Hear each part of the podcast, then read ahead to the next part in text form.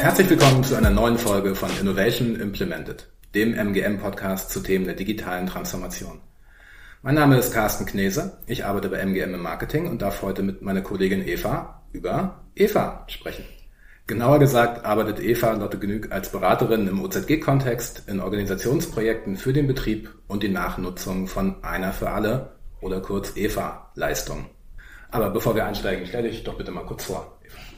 Hallo, Dankeschön. Genau, Eva Gnüg mein Name. Ich bin jetzt seit circa fünf Jahren bei MGM als Beraterin unterwegs und habe tatsächlich einen relativ typischen MGM-Lebenslauf vielleicht. Also ich war schon in vielen verschiedenen Branchen und Projekten unterwegs, von agilem Projektmanagement bis jetzt eben Aufbau von Betriebsorganisationen in der öffentlichen Verwaltung. Von daher ein recht weites äh, Profil. Genau. Und in der öffentlichen Verwaltung bin ich jetzt seit knapp zwei Jahren vielleicht unterwegs und eben seit etwas mehr als einem Jahr in einem Projekt in Bremen.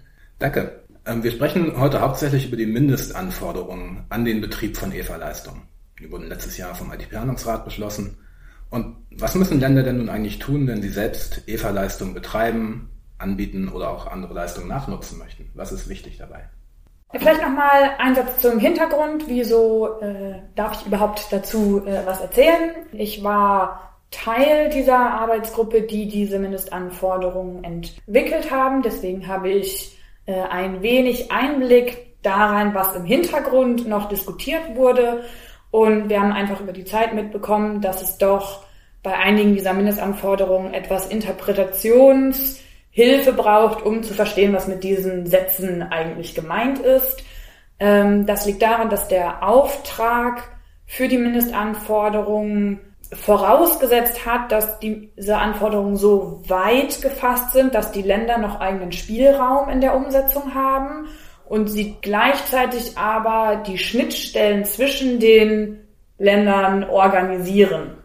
Ähm, und deswegen ist quasi, war es ein bisschen ein Balanceakt zwischen Konkretisierung und äh, wiederum allgemeinheitlicher Formulierung mhm. äh, in diesen Mindestanforderungen. Genau, was jetzt wichtig ist, es gab diesen IT-Planungsratsbeschluss im April, dass diese Mindestanforderungen an den Betrieb von EVA-Services als Richtlinien gelten dass sie nochmal evaluiert werden und dann voraussichtlich ab 2025 verpflichtend gelten sollen. Wichtig ist, dass die Länder jetzt schon anfangen, diese Mindestanforderungen umzusetzen, beziehungsweise die Strukturen zu schaffen, um diese Mindestanforderungen umzusetzen und nicht darauf warten, was dann vielleicht zu 2025 entschieden wird, ähm, da wir also grundsätzlich wird diese Evaluation nicht dazu führen, dass die Mindestanforderungen irgendwie wieder abgeschafft werden, sondern das Ziel soll sein, Best Practices abzuleiten.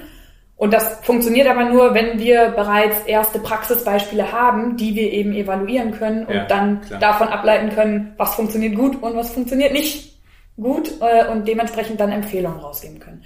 Deswegen äh, gerne jetzt anfangen, diese bestmöglich umzusetzen, Erfahrung äh, sammeln und ähm, dann Rückmeldungen gerne an die AG Rabe ähm, rückmelden. Es gibt Vertreter von fast allen Bundesländern, Vertreterinnen von fast allen Bundesländern äh, in dieser AG Rabe und wir sind dann gerne äh, offen, das Feedback auch einzuarbeiten. Okay, also kein Thema, das man auf die lange Bank schieben kann und erstmal schauen, wie es andere machen, sondern loslegen und das ist alles da, was man braucht. Genau, das wäre super. Ähm, wie helfen denn diese Mindestanforderungen den Ländern nun konkret, die Nachnutzung, den Betrieb zu organisieren? Sie schaffen ja ein Stück weit Klarheit, oder? Genau, das ist zumindest das Ziel. Ähm, als wir in dem Themenfeld an, oder als ich in dem Themenfeld angefangen habe zu arbeiten, ähm, haben wir gemerkt, dass ganz viele Rahmenbedingungen noch nicht klar sind für den Betrieb dieser äh, EVA-Leistungen und bei ganz vielen Aufgaben eigentlich keine Klarheit herrscht, liegt diese Aufgabe in Zukunft im betreibenden Land oder liegt diese Aufgabe im mitnutzenden Land.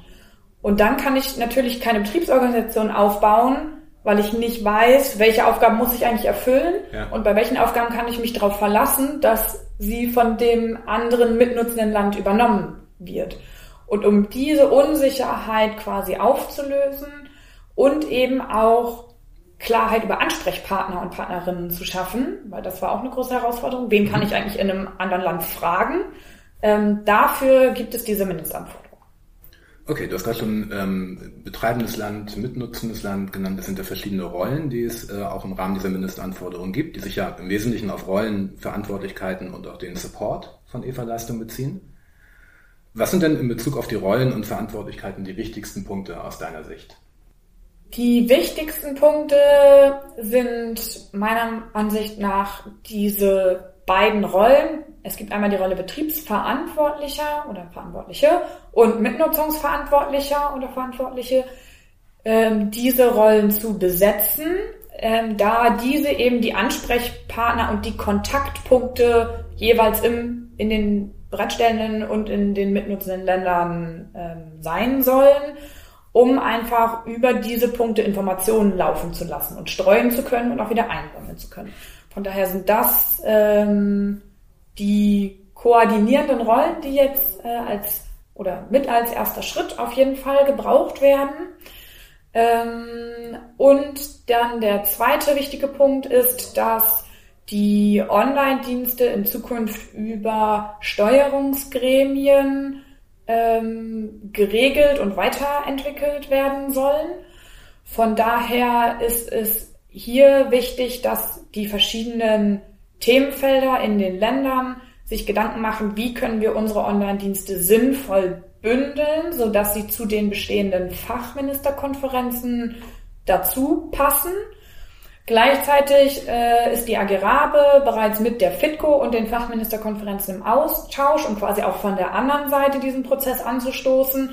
Und dann wird es oder ist, ist es nötig, dass wir gemeinsam diesen Prozess gestalten. Also wieder nicht sich, ich sag mal, zurücklehnen und darauf warten, dass andere einem sagen, wie es funktionieren kann, sondern am besten sich Gedanken machen, Vorschläge äh, vielleicht auch einbringen und dann müssen wir gemeinsam die Themenfelder gemeinsam mit den Fachministerkonferenzen schauen, wie können wir das am besten zusammenbringen. Und dafür braucht es einfach beide Perspektiven. Ja. Okay. Ähm, du hast FITGO genannt, Agirabe, Fachministerkonferenzen. Es sind viele Beteiligte ja. im Prozess unterwegs, oder? Auf jeden Fall. Das ähm, macht es auch so herausfordernd, ja. äh, da irgendwie alle ja, Beteiligten, alle Schnittstellen, alle Verantwortlichen irgendwie miteinander äh, in einem Prozess zu vereinheitlichen. Das kann ich mir gut vorstellen. Und das ist dann ja auch noch ein Grund mehr, früh damit zu beginnen. Genau. Okay. Äh, das Thema Support steckt auch noch in den äh, Mindestanforderungen. Was ist denn beim, beim Support zu beachten? Ähm, wir haben in den Mindestanforderungen die Vorgabe, sag ich mal, festgelegt, dass der ähm, Support oder der First Level Support, der erste Kontakt für Bürgerinnen über die mitnutzenden Länder ähm, organisiert und bereitgestellt werden soll. Also die mitnutzenden Länder sind verantwortlich dafür, diesen genau, Support für die BürgerInnen sicherzustellen. Ähm, gleichzeitig hat bereits im letzten Jahr auch der IT-Planungsrat gemeinsam mit der 115 beschlossen, dass der 115-Verbund den Support von EV Online-Diensten übernehmen will. Von daher haben wir als AG Rabe darauf aufgebaut, haben mhm. gesagt, okay, es gibt bereits einen Beschluss, dass die 115 den Support übernehmen soll. Ähm, deswegen bauen wir diesen Beschluss quasi in den Mindestanforderungen der AG ein und sagen, liebe Länder, bitte versucht diesen First-Level-Support für die BürgerInnen über die 115 abzuwickeln. Ähm, und da ist es jetzt ebenfalls wichtig, dass die Länder in Kontakt gehen mit der 115, also die ist schon in vielen Ländern vertreten und denen beim Aufbau dieser Strukturen helfen. Natürlich kann, kann und muss die 115 bestimmte Vorgaben machen. Sie können das aber nicht alleine umsetzen, weil am Ende ähm, genau müssen das quasi die Länder, müssen die Service Center selber auch mit aufbauen, die dann ebenfalls von der 115 quasi oder an die 115 vielleicht auch angeschlossen werden. Äh, von daher braucht es da eben wieder Arbeit von allen Seiten. Ja, okay. Ich kenne die 115 als Behördenrufnummer. Genau. Als zentrale Anlaufstelle. Die Richtig. scheinen also offenbar noch mehr, mehr zu tun, Support zu leisten. Kannst du dann immer beschreiben, wie, wie das genau funktionieren wird? Also grundsätzlich hat die 115 bereits ein Papier entwickelt, das nennt sich Umsetzungskonzeption der 115. In diesem Papier legen Sie Ihre Strategie und Ihr Zielbild davon fest, was die 115 in Zukunft alles beauskunften will und in welchem Umfang. Also da gibt es Pläne von einer sogenannten Lotsenfunktion, also dass die 115 oder die Service Center eben BürgerInnen nicht nur sagen, wenn du eine Frage zu dem Thema hast, dann ist hier die Telefonnummer von der Behörde, bitte ruf da an, sondern tatsächlich mehr auch inhaltlich beauskunften können. Mhm. Wie genau das aussieht, definieren wir aber wiederum als AG Rabe nicht. Das ist auch in den Mindestanforderungen nicht definiert, sondern das hat die 115 für sich definiert. Ähm, und genau, wir verweisen quasi darauf. Okay, danke dir.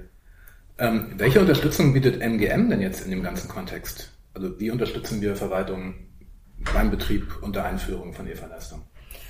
Genau, wir als MGM sind bereits in vielen verschiedenen Umsetzungsprojekten äh, oder überhaupt Projekten unterwegs, teilweise äh, in Kommunen im Zuge der äh, Mitnutzung, Nachnutzung von den Online-Diensten ähm, eben da Projekte zu, oder da haben wir Projekte, die sich damit beschäftigen, wie diese Online-Dienste in die Länder eingerollt werden können.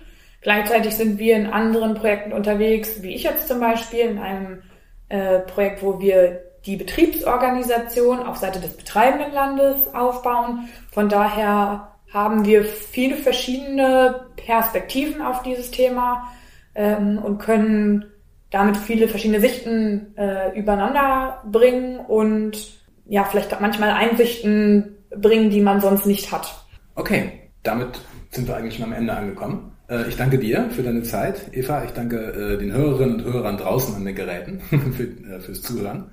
In den Show Notes und bei uns im Insights-Blog finden Sie noch weitere Infos zu den EVA-Leistungen, zu unseren Projekten in dem Kontext und auch zu anderen Dingen, die wir bei den MGM Consulting Partners zu tun. Und ich verabschiede mich und sage bis bald.